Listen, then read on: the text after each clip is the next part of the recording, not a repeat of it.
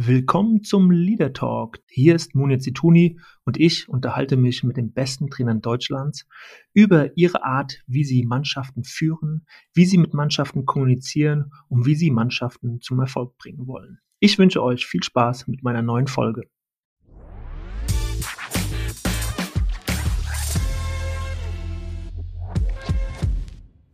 Ja, und ich begrüße euch zu der ersten Ausgabe 2022 des Leader Talks. Und äh, ja, heute für mich ein alter Bekannter, ein sehr äh, renommierter Trainer, David Wagner, aktuell Chefcoach von eBay Bern, Young Boys Bern. Und äh, wir kennen uns mittlerweile, lass mich überlegen, Dave, ja, 33 Jahre oder 32 Jahre. Es war auf jeden Fall im Jahr 1988 äh, und wir beide waren äh, Mitglied der U19-Mannschaft von Eintracht Frankfurt und sind uns auch später äh, auch als Gegenspieler immer mal wieder über den Weg gelaufen. Ich freue mich sehr, dass es jetzt endlich geklappt hat. Ganz lieben Dank, Dave, dass du mit dabei bist heute.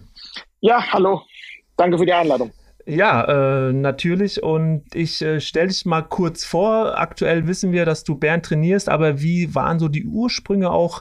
Äh, wie bist du zum Trainerjob gekommen? Ähm, du hast 2007 deine Trainerlizenz gemacht, ähm, hattest dann die Hoffenheimer U19 2007 trainiert, ein Jahr später die Hoffenheimer U17 und bis dann 2011 Trainer von Dortmund 2 geworden, vier Jahre dort, hast den Aufstieg in die dritte Liga geschafft.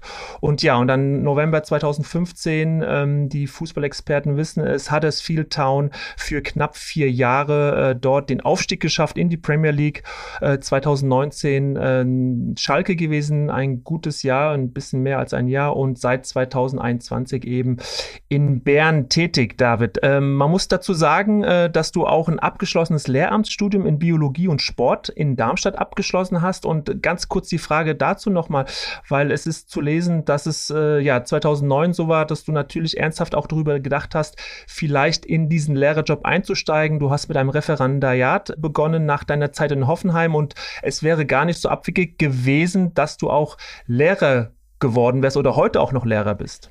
Das ist richtig. Also es ist, war sogar sehr wahrscheinlich gewesen zu, zu der damaligen Zeit. Ich habe 2002, nachdem ich aufgehört habe zu spielen, hauptberuflich als Fußballspieler am Ende noch bei Darmstadt 98 in, in der damaligen äh, Regionalliga, also da gab es noch keine dritte Liga, habe ich das Lehramtsstudium in mhm. Darmstadt angefangen, habe äh, fünf Jahre studiert, Sport und Biologie, habe äh, Staatsexamen gemacht 2007 und den Fußballlehrer und dann äh, habe ich die Option gehabt, in, in Hoffenheim hauptamtlich als Trainer zu arbeiten. Das ging zwei Jahre und nach den zwei Jahren wurde mein Vertrag nicht verlängert in Hoffenheim und äh, ja, dann stand ich da im kurzen Hemd, habe keine anderen Optionen gehabt, mhm. äh, hätte sehr gerne als Trainer weitergearbeitet, aber es gab keine Möglichkeiten. Ich hatte damals schon zwei kleine Töchter und äh, dann war klar, es gibt keine Option. Ich habe dann ein halbes Jahr noch gesucht oder gehofft oder gewartet und nach einem halben Jahr Arbeitslosigkeit äh, habe ich mich dann ins Referendariat gestürzt, um das zweite Staatsexamen zu machen. Habe das auch anderthalb Jahre gemacht mhm. am Gymnasium in Gernsheim. Und ein halbes Jahr vor dem zweiten Staatsexamen kam dann die Option äh, Dortmund 2. Und dann habe ich äh, halbes Jahr vor Beendigung des Referendariats ähm, das ähm, Referendariat beendet bzw. abgebrochen und bin dann ähm, nach Dortmund und habe die zweite Mannschaft übernommen. Mhm. Und äh, hast da mittlerweile einen recht äh, erfolgreichen Weg eingeschlagen. Trotzdem, wenn man so auf dein Leben schaut, äh, Dave, dann ist äh, so insgesamt so vieles von, ich probiere es mal, also Trial and Error geprägt. Also du hast äh, Mut gehabt, gewisse Dinge auszuprobieren. Trifft es zu, dass das so insgesamt auch auf dein Wesen zutrifft? Also, dass du äh, sehr offen gegenüber den Dingen bist im Leben und vor allen Dingen die Maxime auch hast, man muss die Dinge ausprobieren. Boah, das hört sich ja, ich weiß es nicht. Also ich bin normalerweise, ich würde mich nicht als Abenteurer bezeichnen und ich würde mhm. jetzt auch nicht sagen, dass ich äh, der mutigste Mensch auf diesem Planeten bin, aber ich habe das schon immer so gehandhabt, dass ich halt das, das schon verfolgt habe, äh, was ich im Kopf habe und das sehr zielstrebig. Beziehungsweise, wenn ich dann auch zu irgendwas keine Lust mehr gehabt habe, dann habe ich das auch ähm, nicht weiter umgesetzt, beziehungsweise bin da nicht weiterverfahren. So würde ich das eher bezeichnen. Ich, ich hatte eine coole Zeit als Spieler, aber hatte dann irgendwann mhm. keine Lust mehr auf Fußball, obwohl ich ja in Darmstadt hatte ich noch einen Anschlussvertrag als Co-Trainer und äh, wäre es mein Ziel gewesen, als Trainer zu arbeiten. Zu der damaligen mhm. Zeit, als ich 2002 aufgehört habe, dann dann hätte ich das ja normalerweise auch direkt weiterverfolgen können. Aber ich hatte keine Lust mehr auf Fußball. Ich wollte was anderes machen. Ich wollte raus aus diesem, aus dieser Blase, aus diesem Zirkus. Ich wollte die Welt erleben, äh, beziehungsweise erleben, was außerhalb dieses Fußballes passiert. Und mhm. deswegen habe ich dann angefangen zu studieren und bin dann irgendwann doch wieder zurück zu, zum Fußball gekommen und zum Trainerjob. Und inwieweit hilft dir denn heute diese, diese, ja, man kann beinahe Auszeit vom Fußball sagen? Inwieweit hilft sie dir im, im Umgang äh, mit den Mechanismen äh, in diesem Geschäft, aber auch im Umgang mit deinen Spielern? Also prinzipiell finde ich, hat, hat mir persönlich hat das sehr viel geholfen, um einfach mal, also man, jeder weiß es ja, der äh, von, von klein auf dann in dieser Fußballblase lebt, dass es wirklich nur eine Blase ist, aber die wenigsten wissen halt, wie es außerhalb ja. dieser Blase ist, weil sie halt ihr ganzes Leben in dieser Blase verbracht haben. Und ich war jetzt sieben Jahre außerhalb dieser Geschichte und ich war wirklich relativ weit weg oder sehr weit weg. Und ich habe gesehen, dass man dann auch leben und überleben kann und Spaß am Leben mhm. hat. Wenn du sagst, du warst relativ weit weg vom Geschehen, also, also weit weg heißt dann wirklich weit weg, also äh, keinerlei äh, ja, Verbindung mehr, äh, keine Spiele angeschaut etc. Nein, also ich war wirklich, als Spieler war ich äh, in allem drin. Also mhm. ich habe die Fachmagazine studiert, zweimal die Woche die Tageszeitung gelesen, äh, alle Spiele im Fernsehen geschaut, aus allen Ligen, die man damals schauen konnte. Also ich war da so richtig drin und es hat mich auch äh, gepackt und begeistert. Und dann war ich in der Zeit, wo ich studiert habe, zumindest mal die ersten drei Jahre, würde ich sagen, ähm, habe ich von dem ganzen Zirkus nichts mehr mitgekriegt. Ich war in keinem Stadion mehr, habe keine Spiele mehr geguckt, habe im Fernsehen nichts mehr geschaut, hat mich wirklich nicht mehr interessiert, äh, war mir nicht mehr wichtig. Und äh, da war ich sehr weit weg von der ganzen Geschichte, ja. Und ich kann mir vorstellen, dass es gerade in, in Krisensituationen oder wenn der Druck steigt, so, ein, so eine abgespeicherte Erfahrung, Empfindung äh, mega wichtig ist oder helfen kann. Also wenn man nicht gewinnt, macht es keinen Spaß. Das ist ja. so oder so. Mhm. Egal, ob man diese Erfahrung gemacht hat oder nicht. Also es gibt einfach ein gewisses äh, Maß an, also mir gibt es ein gewisses Maß an Ruhe, dass ich weiß, äh, mir macht das unheimlich viel Spaß. Ich glaube, dass ich mich in diesem Bereich äh, sehr gut bewegen kann und auch gut auskenne, aber es ist nicht der Mittelpunkt der Welt. Mhm. Ähm, und das muss man oder das muss ich mir auch immer mal wieder sagen, äh, wenn, wenn auch ich wieder äh, den Anschein habe, es wäre es. Und ähm, das hilft einem, sich immer mal wieder zu erden. Mhm. Das, das ist wirklich, das ist wirklich der Fall. Und darüber hinaus habe ich ganz interessante Menschen, äh, mittlerweile auch Freunde kennengelernt im Studium, äh, die ich nie kennengelernt hätte, wäre ich nicht ähm, mhm. mal außerhalb dieser Fußballgeschichte gewesen. Ja, und die dich natürlich auch ganz anders äh, kennengelernt haben. Ich habe ja vorhin mal so das von Trial and Error in deinem Leben, also dass du jemand bist, der Mut hat, Dinge auszuprobieren. Ich glaube, so einen Schritt zu gehen, das ist äh, schon mutig. Ähm, ich habe das nicht ohne Grund gesagt, weil ich habe in einem Interview von dir ein Zitat entdeckt, das äh, lautet, meine Mutter hat mich nach der Variante erzogen, mach Fehler, aber sieh zu, dass du dir nicht wehtust. Und ähm, von daher äh, schien es mir so, dass du das auch schon ja in der Erziehung dir mitgegeben wurde. Ja, das ist sicher der Fall. Also ich bin, mhm. äh, ich würde mal sagen, alles andere als verhätschelt und, und betüttelt worden im, im, im Kindesalter. Mhm. Ähm, wir haben auf dem, äh, ähm, ja, zum einen sind wir sehr, sehr viel umgezogen äh, bis zum Alter von ungefähr zehn, wo ich nie so wirklich irgendwo sesshaft geworden bin. Ähm, und dann ab dem Alter von zehn haben wir auf einem Dorf, also auf einem richtigen Dorf gewohnt. Da, da konnte man sich austoben, da konnte eigentlich relativ wenig passieren. Äh, die Türen wurden dann nachts nicht abgeschlossen, weil da keine Menschen gelebt haben. Äh, okay. Und ja, da bin ich aufgewachsen und, und konnte mich ausprobieren. Und das, äh, das war zu der damaligen Zeit der Fall.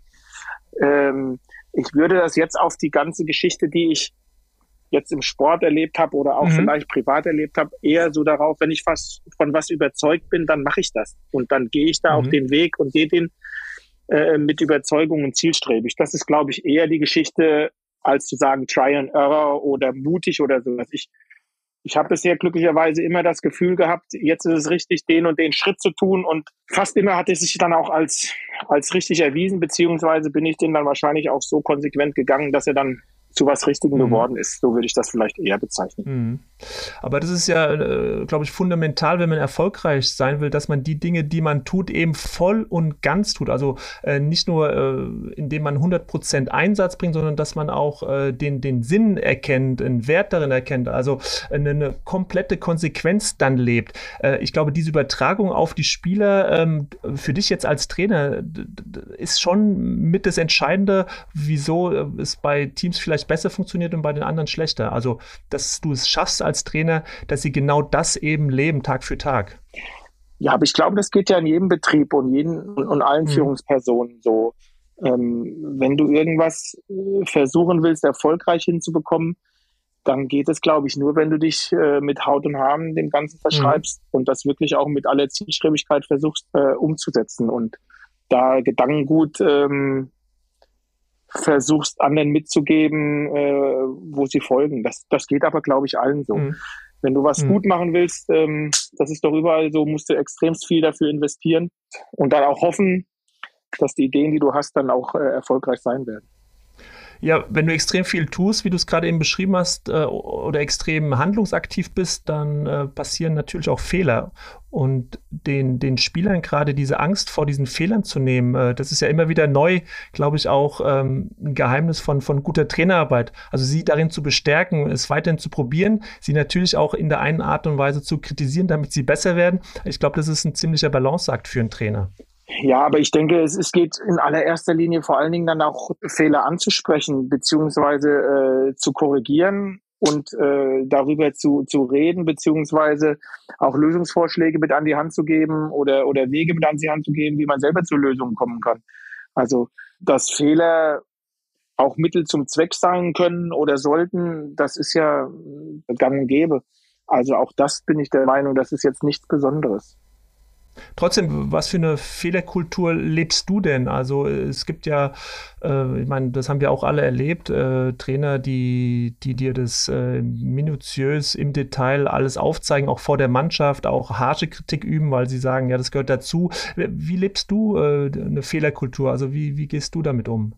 Wie lebst du das vor? Ach, das ist schon relativ individuell und auch situationsbedingt. Mhm. Also ich, ich ich habe schon sehr harte Kritik äh, geübt, auch vor der Mannschaft, aber dann waren das in der Regel auch die Spieler, die ähm, von denen ich der Meinung bin, die das vertragen konnten oder wo es angebracht ist. Mhm. Äh, ich habe es auch schon ähm, alleine gemacht, egal ob in Gesprächen oder Video oder du bist einfach auch mal in ein anderes Umfeld gegangen, Kaffee trinken gegangen, wenn du mit einem über mhm. Also das ist so vielfältig und so unterschiedlich ich glaube, da findet jeder irgendwie seinen eigen, eigenen Schlüssel und vor allen Dingen ist es sehr, sehr individuell. Ähm, mhm. Am Ende bin ich der Meinung, dass Ehrlichkeit ist, ist das, was das Wichtigste ist. Also wenn du irgendeinem Spieler äh, Scheiß erzählst, das wird dich nicht weiterbringen äh, auf, auf Distanz. Und wenn du eine Rolle spielst und, und versuchst, jemanden zu sein oder äh, jemanden zu, zu leben, der du nicht bist, ähm, ich, ich kann mir das als als wahnsinnig mhm. anstrengend vorstellen und der Job ist so schon anstrengend genug. Also das ist auch irgendwas, was ich überhaupt gar nicht ähm, glaube, was ich umsetzen könnte, irgendwelche Rollen zu spielen, sondern mhm. äh, man selber zu sein und, und wirklich die, die ehrlichste Version dem Spieler gegenüber abzugeben, die es möglich ist zu sein. Mhm. Also Ehrlichkeit äh, ist, so, ist, so, ein ganz hoher Wert äh, und, und den du vorleben willst in den Beziehungen mit den Spielern, aber wahrscheinlich auch äh, innerhalb der Mannschaft äh, sozusagen mitgibst, dass das auch äh, im Umgang miteinander sozusagen der höchste zu respektierende Wert ist. Äh, was gibt es noch für dich, also Grundtugenden sozusagen, die neben der Ehrlichkeit für, für deine Mannschaft, wenn du so eine Saison startest, so als Ansage klar machst, dass es ohne diese Prinzipien oder Werte nicht geht? welche welche Werte sind denn dann noch für dich ganz, ganz wichtig? Ach, ich finde, man muss auch ein Verständnis dafür kriegen als Mannschaft, dass jeder Verantwortung für alles trägt. Ähm, ja. ich, mhm. ich, ich bin der Meinung, es ist, es ist ähm, wichtig, wenn man ein, eine Mannschaftskultur haben kann, wo wirklich jeder für alles Verantwortung trägt und nicht, äh, mhm. keine Ahnung, wie es früher auch mal gelebt wurde, hierarchisch die Alten das machen und die Jungen das, sondern äh, wenn sich das, äh, wenn sich das ineinander äh, übergeht. Also das, ich bin mir auch nicht zu schade. Also so eine Dynamik. Ja, mhm. ich bin mir auch nicht zu schade, den Eiskoffer mal zu tragen, wenn er gerade da steht und äh, ja 30 Meter weitergetragen werden. Also all so Geschichten, die, die, die ich schon immer affig fand, daran vorbeizugehen, nur mal, weil man mhm. älter ist, ähm, diese Verantwortung für alles zu zeigen. Ich finde, das, ähm, das ist was ganz Gutes und dir als Trainer ist sowieso eine natürliche Autorität gegeben, dadurch, dass du der Trainer bist und die Entscheidung triffst. Also von daher brauchst du mhm. da auch keine, keine Autoritäten aufzusetzen oder theoretisch herzustellen, die ist sowieso da und ähm, sowas finde ich, finde ich sehr, sehr wichtig, dass, dass jeder für alles Verantwortung mhm. empfindet. Das heißt ja auch so, so eine Art, also wenn man verantwortlich ist äh, in der Mannschaft für, für alles und, und so ein bisschen auch gelebt werden soll, dann geht es ja auch darum, dass in der Mannschaft auch Prozesse beobachtet werden und die auch angesprochen werden von den Spielern selbst. Also ist das so für, für dich dann äh, mit das Schönste, wenn du erlebst, dass in der Mannschaft auch Dinge geregelt werden? So, also steht das für dich, für diese Verantwortung für das Gesamte zu haben? Also wenn du eine Mannschaft hast, die es schafft, ähm, viele, viele Dinge selber zu lösen, äh, mhm. Konflikte selber zu lösen, genau. Kleinigkeiten selber zu lösen, keine Ahnung, einer kommt zu spät oder verpasst einen Termin oder was weiß ich, genau. dass sowas mhm. überhaupt gar nicht bei dir auf dem, auf dem Schreibtisch landet, mhm. sondern die Mannschaft innerhalb ihrer Gruppe äh, zur Zufriedenheit aller löst, dann, dann, dann hast du dann hast du auf jeden Fall eine super Mannschaft. Äh, die muss nicht automatisch erfolgreich sein, aber es ist eine super Mannschaft. Äh, und das ist wirklich ähm, ein hohes Gut, wenn du sowas hinkriegst. Und ähm, mhm. das ist auch was, was, was dir wahnsinnig viel äh, Energie äh, lässt und nicht so viel Energie raubt, weil solche, genau. solche genau. Prozesse, wo du dann immer wieder in Konflikt gehen äh, musst aufgrund deiner Position, die nehmen dir natürlich auch Energie, auch wenn sie zu deinem Job dazugehören.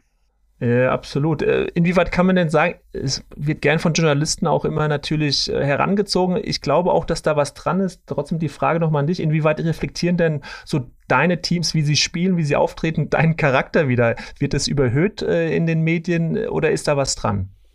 Boah, ich weiß nicht, ob das mein, mein Charakter, ich, ich ähm, mhm.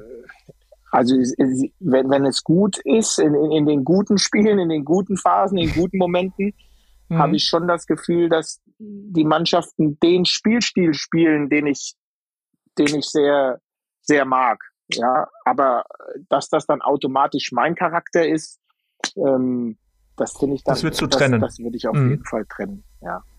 Mhm. mhm. Und ähm, wenn ich äh, jetzt so, ne, wir, wir reden ja im Leader Talk, es geht um, um, um Leadership, ähm, es, es geht um die Fähigkeit. Also wenn ich so die Definition schaue von, von Leadership, äh, die, heißt so, äh, andere Menschen mit der eigenen Vision zu inspirieren und zu motivieren. Ähm, also ne, da sind wir bei Werte und Überzeugung. Ähm, wenn du so die Definition hörst, ein Leader, der sozusagen äh, inspiriert und motiviert mit seiner eigenen Vision, ähm, siehst du das ähnlich? Ähm, ist jeder Trainer da damit automatisch ein Leader. Sind diese Visionen wichtig oder geht es im, im Fußballalltag vor allen Dingen einfach, ja, äh, Dinge weiterzugeben, äh, taktische Anweisungen oder äh, verspürst du schon, äh, dass wenn du als, als Trainer so ein bisschen mehr von dieser Seite her kommst, also dieser echte Leader bist mit Visionen, Werten, Überzeugungen, dass das äh, auf jeden Fall ähm, mit entscheidend ist, äh, wie es dann auch in der Saison verläuft. wie, wie, wie geht es dir mit dieser Definition eines Leaders? Also mit der Definition an sich kann ich, äh, kann ich konform gehen. Ähm, mhm. Es ist aber immer dann die Frage, okay, wie geht es dann darüber weiter? Ist das dann ein guter Trainer oder ein schlechter Trainer? Oder mhm. was ist ein guter Trainer oder ein schlechter Trainer? Ist es ein erfolgreicher Trainer oder nicht? Das ist ja äh, jedem seine eigene Story. Äh, ich persönlich kann, kann mit dieser Definition äh, sehr gut konform gehen. Ähm, ich ich bin der festen Überzeugung, äh, dass es weniger um die einzelne Übung geht. Da kannst du jeden hinstellen, kannst ihm ein Handbuch geben mhm. und kannst ihm sagen, so sieht die Übung aus, leite diese Gruppe ein, äh, an, wie diese Übung aussehen soll, sondern es geht mehr um, um, ja, um zwischenmenschliche Aspekte, um, um, um ein Gefühl für, für, für die Gruppe, für die Menschen, für die Charaktere, ähm, als einzig und allein nur um diese, diese Übung richtig auszuführen. Und ja, mhm. dieses Zusammen, das ist das, was die absoluten äh, mhm. Top-Trainer, glaube ich, auf dem allerhöchsten Niveau beherrschen, weil den mhm. absoluten Top-Top-Spielern, da müssen wir auch ganz ehrlich sein, den ähm, brauchst du nicht mehr unbedingt beizubringen, ja. diesen Ball zu stoppen haben, ähm, mhm. sondern geht es dann um andere Sachen. Also es geht dann darum, die mitzureißen, äh, eine Vision zu entwickeln, wo man auch vielleicht sich sieht im, im kommenden Jahr alle zusammen, was erreicht äh, werden soll. Also es geht ja auch um Zielsetzung. Jetzt, äh, wie erarbeitest du Ziele mit der Mannschaft? Ist es für dich was, was ganz, ganz Wichtiges, was zusammen erarbeitet wird? Äh, gibst du die vor? Hast du Gespräche mit Führungsspielern erstmal? Also wie erarbeitest du Saisonziele oder, oder Leistungsziele oder auch die individuellen Ziele von Spielern? Also ist es für dich äh, ganz, ganz wichtig, äh, dass Zielsetzung erarbeitet wird oder denkst du, dass sowas auch hinderlich sein kann? Nein, Zielsetzungen sind immer wichtig äh, in meinen Augen, aber auch da ist das ganz unterschiedlich. Ich habe schon die verschiedensten Sachen gemacht. Ich habe schon irgendwelche äh, Trainingslager gemacht, die, die wenig mit Fußball mhm. zu tun haben, wo es um Teambuilding beziehungsweise dann auch um, um Zielformulierungen gegangen ist. Ich habe Besprechungen gemacht. Äh, ich habe gar nichts gemacht, sondern einfach nur äh, äh, drauf losgespielt und irgendwann während der Saison ist es dann gekommen. Also das ist äh, das, auch das ist äh, total unterschiedlich. Äh, jetzt in keine Ahnung fast 15 Jahren ist es nicht so, wie man sich das vielleicht auch manchmal vorstellt, dass es da so in, in, in eigenen Lehrplan mhm. gibt, den man hat und äh, Trainingswoche 1 passiert das äh, und äh, diese Theorie wird abgearbeitet, Trainingswoche 2 das und äh, da werden dann die individuellen Zielvorgaben besprochen und also das ist nicht wie, wie, wie ich es handhabe, sondern ähm, viel kommt einfach aus der Intuition, aus dem Gefühl heraus, wo man dann auch erstmal ein Gespür für eine Mannschaft bekommt, was haben die schon gemacht, was kennen die. Ähm, dementsprechend ist auch das sehr, sehr mhm. unterschiedlich. Jetzt bietet sich es natürlich an, Dave, ähm, mal kurz über, über diesen absoluten Triumph äh, mit Huddersfield zu reden, weil ich meine, das war ja nun wirklich ein Jahr, wo am Ende der Aufstieg in die Premier League stand, der ja für unmöglich gehalten wurde. Ähm, wie hat sich äh, dieser Erfolg äh, entwickelt, so in, in der Zielsetzung auch, auch für dich? Also wie bist du damit äh, für dich, aber auch mit der Mannschaft umgegangen? Und wie ist es dann vor so einem entscheidenden Spiel wie gegen Reading, äh, glaube ich, war es dann das entscheidende Spiel in Wembley? Ähm, da, da hast du sicherlich auch noch mal versucht, natürlich die Spieler zu pushen. Also, kannst du das nochmal so in Bezug auf, auf Zielsetzungen kurz diese, diesen, diesen Erfolg auch uns äh, näher bringen? Ja, also in diesem ganz speziellen Jahr, also erstmal war das ja ein, ein, ein sehr gutes Beispiel, wo ich vorhin drüber gesprochen habe, dass es, ähm, ja, wenn ich das Gefühl habe, ich will was machen, dann dann, dann setze ich das um und zwar äh, mit aller Leidenschaft und Überzeugung. Ich war fast fünf Jahre in Dortmund bei der zweiten Mannschaft, bevor ich nach England gegangen bin hatte häufiger die Option, in, in der zweiten Liga ähm, eine Cheftrainerposition zu übernehmen in dieser ja. Phase, aber es hat mich nie interessiert. Äh, ich war total zufrieden mit dem, was ich gemacht habe. Aber ähm, das hat sich dann äh, innerhalb des letzten halben Jahres geändert und da war für mich klar, ähm, wenn wieder eine Option kommt, dann werde ich das machen. Und die erste Option kam, die war Huddersfield und dann, dann bin ich da hingegangen, obwohl ich noch nie in England war, obwohl ich das alles gar nicht gekannt habe, aber ich wollte was anderes und was Neues machen. Und in den ersten sechs, sieben Monaten ähm, haben wir die Liga gehalten äh, und dann haben wir einen großen Umbruch gehabt im Sommer. Ich glaube, wir hatten 13, 14 neue Spieler, haben damals dann so ein Teambuildings-Trainingslager gemacht, ähm, weil mit so vielen Neuzugängen wollte ich äh, irgendwie eine, eine Option finden, wie man die Jungs zusammenschweißen kann. Und das war äh, so ein mhm. Teambuildings-Trainingslager, wo man dann da tagelang rumgepaddelt ist und bei diesem Paddel ging bei diesen Paddeln da in, in, in Schweden, in den in der Wildnis genau, sozusagen. In, in, mhm. der Wildnis in Schweden, in den Fjorden ging ein Paddel zu Bruch. Und dieses Paddel habe ich damals einpacken lassen und habe das äh, dann flicken lassen und beim Wembley Endspiel habe ich dieses Paddel wieder ausgepackt und habe ein bisschen über äh, Hindernisse gesprochen, äh, das Paddel als Symbol, das geflickt wurde und, mhm. und, und, jetzt, jetzt stehen wir hier. Das Schön. war so ein bisschen die, mhm die Story vor diesem, vor diesem äh, großen Spiel, wo eigentlich keiner gedacht hat, dass wir, dass wir da hinkommen. Mhm. Und, und war es während der Saison, also ähm, hast du das sozusagen als Ziel ausgegeben, wenn ich mal so direkt fragen darf? Also wir wollen aufsteigen oder, oder hat sich mit der Mannschaft es besser angefühlt, sozusagen so, ne, lasst mal, äh, ne, wir sind vielleicht äh, ein bisschen der Underdog, äh, also diese vielleicht nicht so klare Formulierung äh, des Ziels Aufstiegs, also wie, wie klar hast du das äh, in, intern äh, ausgegeben? Also intern haben wir das überhaupt nicht ausgegeben. Wir haben mhm. intern, ich glaube, wir haben Top 12 intern ausgegeben, was schon, okay. was schon, ja. was schon für den Verein, äh, die waren damals fünf oder sechs Jahre in, in der zweiten Liga, mhm. die waren noch nie in den Top 12. Also das wäre schon ein gigantischer Schritt gewesen, in die Top 12 zu kommen und das war so ein bisschen das, was wir, was wir vielleicht ausgegeben hatten. Wir hatten den, ich glaube, dritt- oder viertniedrigsten Etat der Liga, da, da ist es dann auch ein bisschen, ähm, ja, vermessen äh, beziehungsweise mhm. realitätsfern dann von, von Aufstieg äh, ausgehen. Wir sind gut gestartet, haben waren, glaube ich, immer in den, in den Playoffs-Rängen die ganze Saison und irgendwann war es natürlich schon so, dass wir gesagt haben, okay, wir wollen die Playoffs kommen. Ja, da war es dann aber auch schon März oder April, wo wir gesagt haben, okay, jetzt wollen wir in die Playoffs. Und äh, in England ist es halt so, wenn du in den Playoffs äh, bist, dann geht's ja nur noch darum, äh, zu versuchen aufzusteigen. Und ähm, da haben wir dann schon das, das ein oder andere gemacht, so ein Armband gemacht äh, für die Jungs, ja. ähm, mhm. ähm, den, den, der den Weg symbolisieren sollte und sowas. Also irgendwann haben wir uns schon damit auch auseinandergesetzt, äh, ins Wembley ins Spiel zu kommen äh, oder aufzusteigen. Es, es gibt dann auch irgendwann so eine eigene Dynamik in, in, in deinem ganzen Verein, in der ganzen Stadt. Äh, ähm, das kann man gar nicht beschreiben, wenn man das, wenn man das nicht erlebt hat. In, in einer Stadt, die wirklich sehr, sehr ähm, arm ist, äh, mhm. äh, eine, eine, hohe Arbeitslosigkeit, äh, die 50 Jahre äh, kein, kein äh, Topflight, also kein, kein Erstliga-Fußball mehr gesehen hat, aber ganz, ganz ähm, vereinstreue Menschen da sind. Das kann man gar nicht so richtig beschreiben in, in, in dieser ganzen Region, in mhm. dieser ganzen Stadt. Das heißt, intuitiv war es ja genau der richtige Schritt, jetzt nicht nur, weil dieser Erfolg dann, dann natürlich dich äh, unsterblich gemacht hat, aber äh, es klingt ja auch so, als, als ob es auch einfach gepasst hat zwischen dem Mensch äh, David Wagner und, und, und der Stadt und dieser Kultur und, und Tradition des Vereins.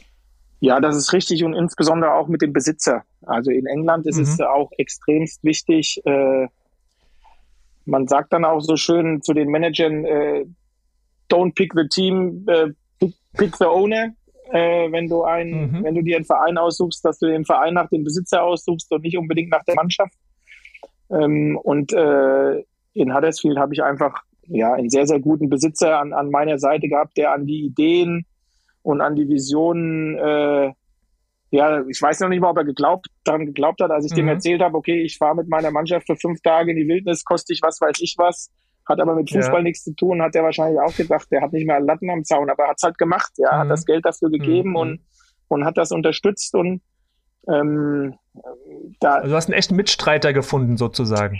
Ja, er hatte, ähm, er hatte dann auch Gefallen an der Art des Fußballs nach den ersten Monaten und, und hat auch gesehen, dass sich da was tut. Ich glaube, ich bin auch natürlich in den Verein gekommen, der über 100 Jahre alt gewesen ist, aber noch nie einen nicht britischen Trainer gehabt hat mit, mit, mit ganz neuen Ideen, neuen mhm. Ansätzen. Ähm, und da konnte man richtig viel ähm, bewegen, wenn du die Unterstützung von deinem Besitzer hast. Und die bekommst du in der Regel nur, wenn er äh, an das glaubt, was, äh, was er dann da auf dem Feld sieht. Und das war in der Fall gewesen. Und ähm, ja, da hat dann ähm, sehr, sehr viel zueinander gefasst, aber vor allen Dingen natürlich haben die Spieler wahnsinnig gut performt und sich super entwickelt. Mhm.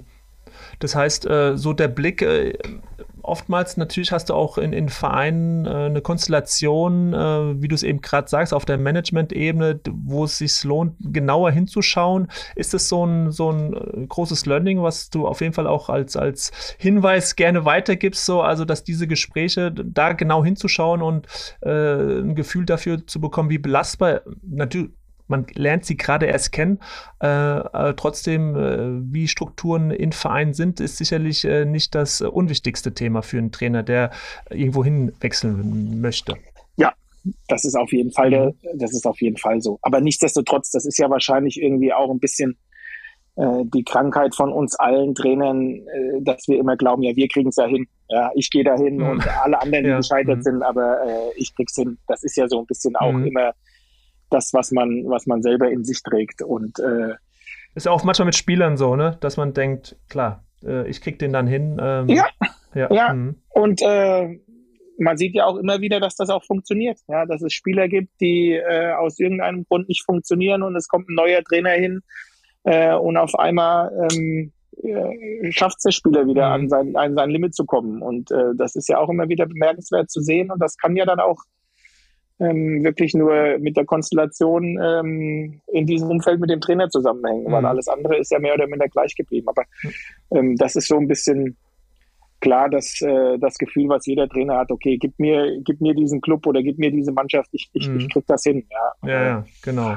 Aber es ist auf jeden Fall so, je stabiler das ganze Umfeld ist, je belastbarer ähm, das Umfeld ist, je verlässlicher die, die, mhm. die, die Entscheidungsträger sind. Ähm, und das ist äh, nicht nur in Deutschland so, sondern wahrscheinlich überall äh, auf der Welt in den Vereinen desto besser für einen Trainer äh, zu arbeiten. Das ist überhaupt gar keine mhm. Frage. Mhm. Und dann geht es ja auch um die Art und Weise, wie man als Trainer spielen lassen will. Du, du bist dann auch jemand, der durchaus das natürlich im Blick auch hat. Äh, was gibt es da für eine Tradition? Äh, wie ticken die Fans? Ähm, ich habe das auch auf Schalke von dir damals gehört, dass du äh, schon genau dir äh, das auch so äh, angeschaut hast, das auch so geäußert hast. Es ist schon nicht unwichtig, welche Fans wir hier draußen haben und dementsprechend auch spielen zu lassen. Ähm, das heißt, äh, man hat Glück als Trainer, wenn das vielleicht zusammenpasst, oder muss man manchmal als Trainer auch dann von eigenen Vorstellungen abrücken, wenn man merkt, dass einfach in der Stadt, in diesem Verein äh, nach was anderes ähm, gelächzt wird oder was anderes gewünscht ist? Ja, ich, ich glaube, das kommt dann immer auf deine, auf deine Position als Trainer an. Wenn du, wenn du finanziell unabhängig bist und nicht mehr alles machen musst, sondern nur noch mhm. das machst, wo du glaubst, ähm, das kann erfolgreich sein, das kann dir Spaß machen, ähm, dann führst du mit diesen Vereinen die Gespräche und sagst denen ganz genau, ähm, was du gerne vorhast, was du machen ja. willst. Die Vereine haben sich ja in der Regel auch schon informiert, äh, wie du spielen lassen willst und wie du tickst. Und wenn, wenn dann die Überzeugung ist, dass das zusammenpassen kann, ähm, dann wird das gemacht. Also ich persönlich würde, würde nichts mehr machen, wo ich nicht glaube, ich könnte das so umsetzen, wie, wie, wie ich es mir vorstelle. Aber ähm, das muss jeder für sich dann auch entscheiden, mhm. ob er sagt, okay, ich möchte dann auch was machen, was nicht meiner Idealvorstellung entspricht, damit ich wieder arbeiten kann. Das ist ja auch unterschiedlich. Mhm. Und ähm, jetzt bist du äh, ja in England unterwegs gewesen, hast in Deutschland äh, trainiert, jetzt in der Schweiz. Äh, was unterscheidet denn Schweizer, deutsche und englische Fußballer? Gibt es da grundlegendste Unterschiede in der Herangehensweise für dich, in der Mentalität? Es gibt große Unterschiede, klar. Das ist, ähm, das ist mhm. jeweils eine, es ist jeweils eine andere Fußballkultur. Das, äh, das mhm. ist doch. Kannst du da mal so ein paar Beispiele vielleicht erläutern, dass, dass man versteht, so wo, wo sind die Punkte, wo, wo du einfach aktiv dich so ein bisschen umstellen musst? Ja, was heißt umstellen? Ich glaube, es geht dann schon auch darum, äh, die jeweilige Kultur zu, zu respektieren und zu adaptieren. Also in England ist alles äh, viel hierarchischer. Äh, da wird ja auch mhm äh, der Trainer nicht Trainer, äh, sondern in der Regel Manager oder sogar auch Boss ähm, genannt. In Italien wird der Mister genannt. Äh, also das, das, das kommt ja auch schon irgendwo her. Da ist die, die, äh, mhm. ja, die Hierarchie beziehungsweise die Achtung ähm, vor der jeweiligen Person viel, viel höher angesetzt, ähm, als wir das vielleicht jetzt hier in Deutschland zum Beispiel kennen. Das heißt, Sie hinterfragen auch gar nicht so viel. Geht es einher dann damit? Nein, das, nein, das, das ist ganz sicher nicht der Fall, aber es ist so, dass du ähm, dich in der Regel in England, wenn, wenn, also das typische englische Modell ist, dass du dich dann auch in der Regel nur mit den älteren Spielern auseinandersetzt. Okay. Also das ist wirklich alles sehr, sehr mhm. hierarchisch von oben nach unten durchstrukturiert, äh, dass viele Mitarbeiter dich gar nicht ansprechen, äh, schon gar nicht mit Vornamen äh, aus dem hierarchischen Denken heraus, sondern äh, sie nur sprechen, wenn du mit ihnen sprichst. Also ähm, da gibt's ganz, ganz äh, interessante kulturelle Aspekte, die, die es für mich interessant gemacht haben, mhm. aufzubrechen, ähm, wo die Leute gemerkt haben, okay, äh, man kann ganz normal mit denen, äh, mit denen reden, unabhängig davon, dass ähm, generell das Reden in England ein bisschen anders ist als in Deutschland. Wir Deutsche, wir sind schon relativ mhm. direkt und, und, und klar in unserer Ansprache, in unserer äh, ähm, Herangehensweise. In England, die ähm, mögen schon gerne ein bisschen blumiger in der Umschreibung, bevor man zum Punkt kommt. Also das sind alles interessante, äh, nicht nur fußballkulturelle Aspekte, sondern generell kulturelle Aspekte, die ich kennengelernt habe, ähm, wo ich sage, für, für die Persönlichkeit ähm, für meine Persönlichkeit war das wahnsinnig interessant. Auch jetzt in der Schweiz ist das interessant, das kennenzulernen, im Ausland zu leben, im Ausland zu arbeiten. Das ja, das kann ich wirklich mhm. jedem nur wärmstens empfehlen. Ich bin mit, keine Ahnung, 45 nach England gegangen, war da vier Jahre und äh, bin als, als Persönlichkeit äh, und als Mensch äh, unheimlich weitergekommen. Also, ja. Mhm. Jetzt ist ja so, dass du ja selbst auch, äh, du hast es vorhin schon mal angesprochen, ähm, ja, keine einfache Kindheit gehabt, also keine luxuriösen, Verhältnisse, sondern das war schon äh, nicht ohne. Ähm, das heißt, diese Bodenständigkeit, also auch dein Blick ähm, in andere Sphären, äh, du hast es vorhin so gesagt, ähm, außerhalb der Fußballblase, das äh, sorgt ja so ein Stück weit auch für eine, für eine große Bodenständigkeit und du wirst ja grundsätzlich auch als, also in einem ein oder anderen Interview wurdest, wurdest du als Kumpeltyp auch äh, bezeichnet. Ähm, wie, inwieweit ist, ist diese Bodenständigkeit, dieses ähm, auf Augenhöhe kommunizieren auch mit den Spielern oder mit den Fans insgesamt mit den Menschen, ähm, wie sehr ist das, äh, resultiert das aus deiner, aus deiner Jugend und Kindheit? Also trägst du da äh, viel mit, dass, dass da eine, diese Demut und, und Bodenständigkeit äh, stets präsent ist? Ja, ich weiß nicht, ob das von meiner Kindheit kommt. Das mag sein. Also ähm, ich habe mich eine ganze Zeit lang ähm, für das äh, nicht luxuriöse, wie du es äh, netterweise beschrieben hast, ähm, eher geschämt ähm, und da nicht mhm. gerne drüber gesprochen. Äh, mittlerweile ab einem gewissen Alter ähm, empfindet man dann auch eher irgendwie sowas wie, äh, wie Stolz, dass man äh, aus den Verhältnissen das dann doch einigermaßen hinbekommen hat, äh, was geleistet hat, sein mhm. Leben irgendwie hinzubauen. Ja, ähm, aber was, also worum geht's denn? Ähm, nur weil ich der Meinung bin, dass es sich gehört, äh, jedem in einem Verein, egal welche Aufgabe er hat, egal ob er äh, die Wäsche macht, äh, dafür sorgt, dass der Platz in einem tollen Zustand ist äh, oder das Gebäude reinigt, äh, nur weil ich der Meinung bin, dass man jedem Hallo und, und auf Wiedersehen sagen kann, wenn man ihm auf dem Weg läuft. Ähm, deswegen bin ich ja nicht bodenständig. Also ich, ich weiß sehr wohl, wo ich herkomme. Ich weiß auch, dass sicher diese Verhältnisse, aus denen ich gekommen bin, äh, ein großer Antrieb für mich waren, weil ähm, mhm.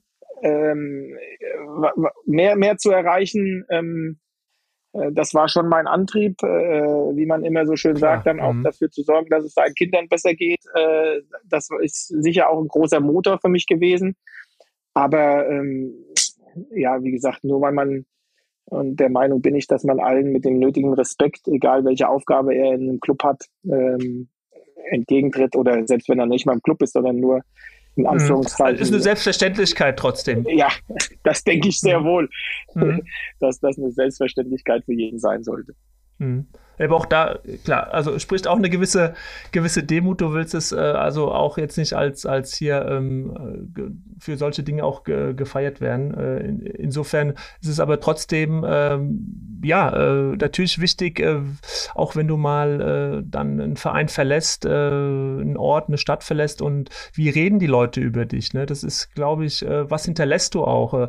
Ähm, man denkt natürlich von Woche zu Woche, von Tag zu Tag, man muss erfolgreich spielen lassen und trotzdem gibt es Dinge, die auch dahinter stehen, nämlich äh, wie, wie, begegnest du den Menschen, was hinterlässt du, wie reden sie über dich und, und, äh, und wenn man sich über solche Dinge Gedanken macht oder die wahrnimmt, dann, dann ist das nicht, ähm, äh, ja, dann kann das durchaus helfen, äh, auch äh, insgesamt im Leben. Ja, das ist richtig. Ich, also am Ende dürfen wir uns ja nichts vormachen äh, ich bin Fußballtrainer oder, oder wir, mit denen diese Gespräche führen, sind Fußballtrainer. Diese mhm. Fußballtrainer werden in der Regel äh, gemocht und als gut empfunden, wenn sie erfolgreich sind. Äh, sind sie das nicht, äh, werden sie weniger gemocht und äh, als weniger gut empfunden. Nichtsdestotrotz bin ich der Meinung, ähm, wir sind Fußballtrainer, das ist richtig. Ähm, wir gehen aber auch mit Menschen um und ähm, den Respekt sollten wir den jeweiligen Leuten immer, immer auch zeigen. Und ich denke, das ist schon was, was ähm, egal wo, wo, wo ich gewesen bin oder, oder wo man war, dass man davon ausgehen kann, dass es überall ähm, äh, heißt, dass man den Leuten mit Respekt entgegengetreten ist. Und ähm, das ist was, was mir schon sehr, sehr wichtig ist, weil wir alle wissen, dass ähm, man relativ viel richtig machen kann und es trotzdem nicht funktionieren kann im Sport. Ähm, das gehört einfach auch dazu. Hm. Und ich finde es immer gut an der Stelle, ja, genau, Respekt, das gilt nicht nur für, für die Beziehung, die du hast zu, äh, zu den Spielern oder zu den Mitarbeitern, sondern auch äh, von der Öffentlichkeit, von Fans, von Journalisten, äh, von dem Umfeld, auch dort einen Respekt walten zu lassen, weil ihr alle seid Menschen, ihr gebt wirklich viel und wenn man sich so den Traineralltag auch mal anschaut, das ist nicht wenig und äh, am Ende sind es Resultate, Ergebnisse, ja, und das ist traurig und schade manchmal, nur sollte es auch immer um Respekt gehen, wie man dann mit den Trainern umgeht, die dann mal eine Phase erwischen, wo es halt nicht so erfolgreich ist, weil geben tun die Trainer meistens sehr, sehr viel von sich, um erfolgreich zu sein. Und das wollte ich äh, an der Stelle auch nochmal betonen, weil äh, das geht nicht nur in die eine Richtung. Ähm, Dave, äh, wir kommen so langsam zum Schluss. Ähm, ich habe hier noch zwei, drei Fragen. Die letzte nochmal zu den drei Trainerfavoriten. Vorher trotzdem auch ein anderer Trainer nochmal. Jürgen Klopp ist ein sehr guter Freund von dir, ist äh, schon oftmals thematisiert worden. Ähm, die Frage an dich, welche Eigenschaft hättest du gerne von ihm? könnte gern so ich würde gerne so gut Witze erzählen können wie er. Siehst du, da äh, habe ich mir fast gedacht, äh, dass das äh, wahrscheinlich etwas ist, was nicht ganz äh, auf dem Fußballplatz gehört. Welche Eigenschaft hätte er, er denn gerne von dir? Das weiß ich nicht. Das weiß ich nicht. Was könnte es denn sein? Was, was kannst du denn augenscheinlich äh, besser als er? Vielleicht wäre er gerne nicht, Nichtraucher. okay. Ja, ähm, ich, ja, ich habe das auch irgendwo gelesen, dass, dass du ihm quasi beigebracht hast, ähm, äh, dass er nur noch auf der Hoteltoilette raucht und nicht im Zimmer. Äh, ja, ja, das ist lange her. Das, stimmt. das ist schon sehr, sehr lange her. Ja. Ähm, ja, Dave, also äh, deswegen könnte es sein, dass der Name jetzt auch gleich fällt. Äh, die, die letzte Frage ähm, an dich, äh, ja, drei Trainer, die in irgendeiner Form dich beeinflusst haben, geprägt haben, geformt haben, ähm, mit denen du selbst, unter denen du gearbeitet hast, Kollegen, welche drei Trainer fallen dir denn da ein? Ähm, Nummer eins ist Karl Kühner. Das war mein äh, Jugendtrainer in Geinsheim. Äh, SV Geinsheim? SV mhm. Geinsheim 07 ja, ähm, der damals in der äh, damaligen Zeit unheimlich viel, äh, nicht nur als Trainer, sondern auch privat für mich getan hat, weil er derjenige war, der mich häufig zu irgendwelchen Auswahlmaßnahmen gefahren hat, äh, weil er derjenige war, der äh, dafür gesorgt hat, dass ich dann zu Eintracht Frankfurt gegangen bin, um mhm. dich kennenzulernen. ja, schön, ähm, ja, genau, sehr wichtig, ja. ja mhm. also er, er war mehr als nur ein Trainer für mich. Das war ähm, eine Art Vaterfigur, ja. ne? Vaterfigur war dann auch mein Trauzeug, ist leider sehr früh verstorben. Ähm, die Nummer zwei ist äh, Hubert Neu, der mhm. äh, für mich persönlich sehr, sehr wichtig war, weil er ähm, sehr, sehr viel äh, meine Karriere einfach ähm, protegiert hat. War mein Jugendtrainer in Frankfurt, dann zweite Mannschaft in Frankfurt, äh, ist nach Mainz gegangen, hat mich mit nach Mainz genommen, als er Co-Trainer war, wurde dann Co-Trainer auf Schalke. Äh, ich hatte dann auch die Option, nach Schalke zu gehen. Ähm, er hat ähm, ja, mich sehr, sehr protegiert in der damaligen Zeit. Und ähm, ja, Nummer drei ist relativ schwierig. Also ich könnte, ich könnte jetzt Kloppo nennen, aber der war ja nie mein Trainer. Ja. Äh, aber natürlich habe ich dadurch, dass ich die zweite Mannschaft und er die erste Mannschaft gemacht habe, da äh, auch relativ viel Einblicke gehabt. Ich habe viel mit ihm über Fußball geredet und wie er Fußball sieht, wie er Fußball lehrt. Ähm, das finde ich schon ähm, sehr, sehr inspirierend. Mhm. Inspirierend, ähm, also was ist es so, wenn es äh, schwierig, ich weiß, ein, zwei Sätze, aber, aber äh, wenn ich mir so vorstelle, viele Gespräche über Fußball, was war es denn so, äh, was, was dich dann auch als, als jüngeren Trainer so vor allen Dingen auch geprägt hat dann oder was du mitgenommen hast für dich? Ja, ich finde, er, ist, er, hat, die, er hat die Gabe, das Ganze ähm, relativ einfach zu halten ähm, mhm. die ganze Komplexität und für, für, für mich persönlich, auch für mich persönlich, als ich nach Dortmund gegangen bin.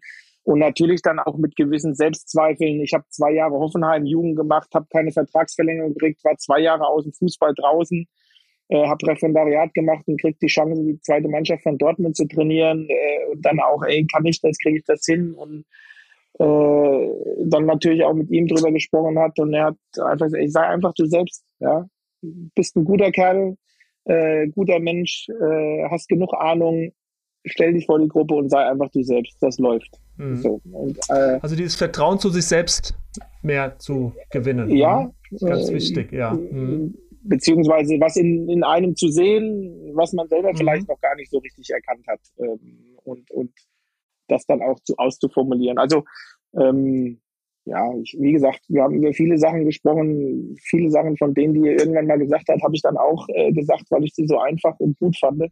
Mhm. Äh, fällt mir jetzt aber einfach auch äh, so spontan nicht ein. Es, ist unabhängig davon, dass er wahrscheinlich einer der besten oder der beste Trainer der Welt ist, ist er einfach auch ein richtig guter Kerl. Ja.